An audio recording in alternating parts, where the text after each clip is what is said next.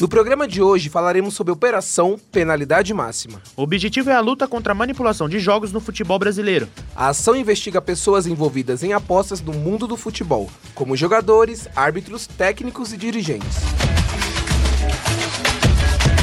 Meu nome é Gabriel Paz. E eu sou Gabriel Gadelha. Tá começando mais um Esporte 10. Futebol, basquete, automobilismo, badminton, e esportes. esportes radicais. Mas vai fazer o quadribol de novo? Mas quadribol não vale.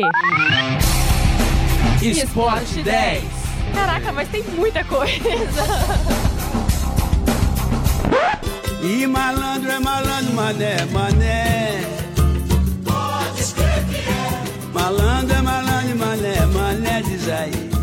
A Operação Penalidade Máxima, iniciada em fevereiro, investiga partidas do Brasileirão 2022 e dos campeonatos estaduais de 2023. De acordo com o Ministério Público de Goiás, que lidera a investigação, uma organização criminosa especializada em corromper jogadores de futebol e obter lucros com apostas esportivas é o centro do esquema.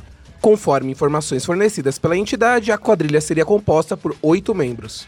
Durante as apurações, foi descoberto que o dinheiro utilizado para realizar as apostas e fazer os pagamentos aos jogadores vinham de investidores. Os criminosos ofereciam aos jogadores quantias de até 100 mil reais para que fizessem ações específicas durante os jogos e assim garantir lucros para os apostadores em sites especializados. Um atleta recrutado poderia ter a tarefa de cometer um pênalti, receber um cartão ou até mesmo ajudar em um resultado ruim para sua própria equipe. Até quando você vai ficar usando rédea? Própria tragédia. Até quando você vai ficar usando rédea? Pobre, rico, ou classe média.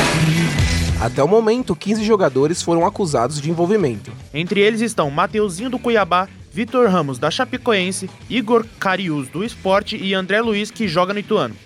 Além do zagueiro do Santos, Eduardo Bauerman, que também aparece entre os denunciados pela MP. O Ministério Público de Goiás afirmou que a manipulação dos resultados aconteceu em pelo menos 13 partidas do futebol nacional no ano passado.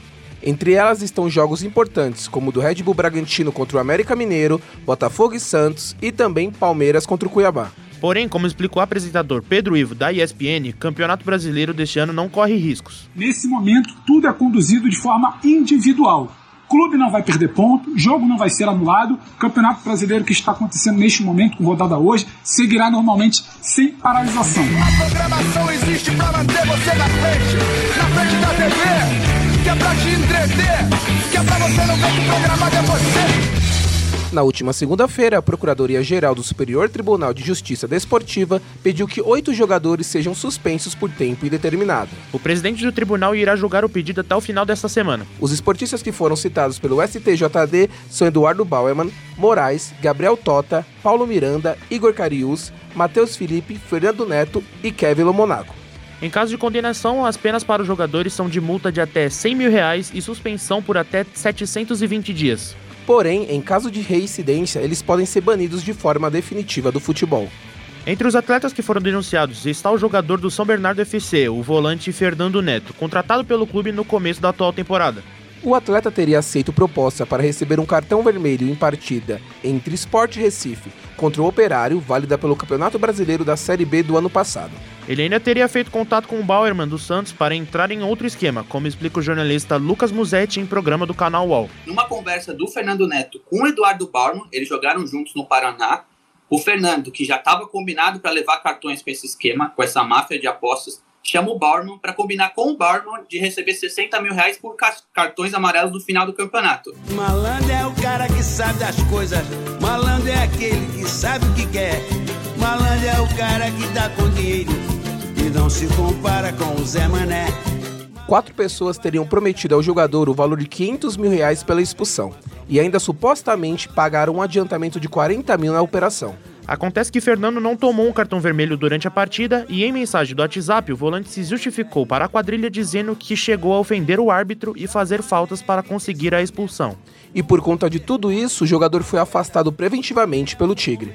Em um primeiro momento, o clube optou por ouvir o lado do volante, mas com as divulgações que vieram em sequência, o staff dele foi avisado que ele seria suspenso das atividades desportivas até que sejam esclarecidos os fatos. E malandro é malandro, mané, mané diz aí.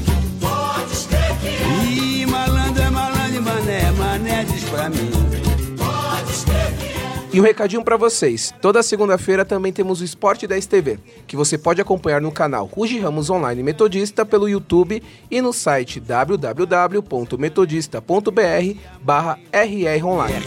Malandro é malandro, mané, mané diz aí. Com a apresentação de Gabriel Gadelha e Gabriel Paz. Roteiro de Gabriel Paz Produção técnica de Léo Engelman. e orientação da professora Filomena Saleme. O programa de hoje fica por aqui. Até o próximo Esporte 10. Tchau! Mané homem que moral não tem, vai pro samba, paquera e não ganha ninguém.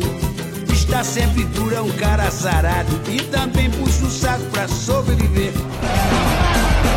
Esporte 10. Fica triste não. A gente volta depois.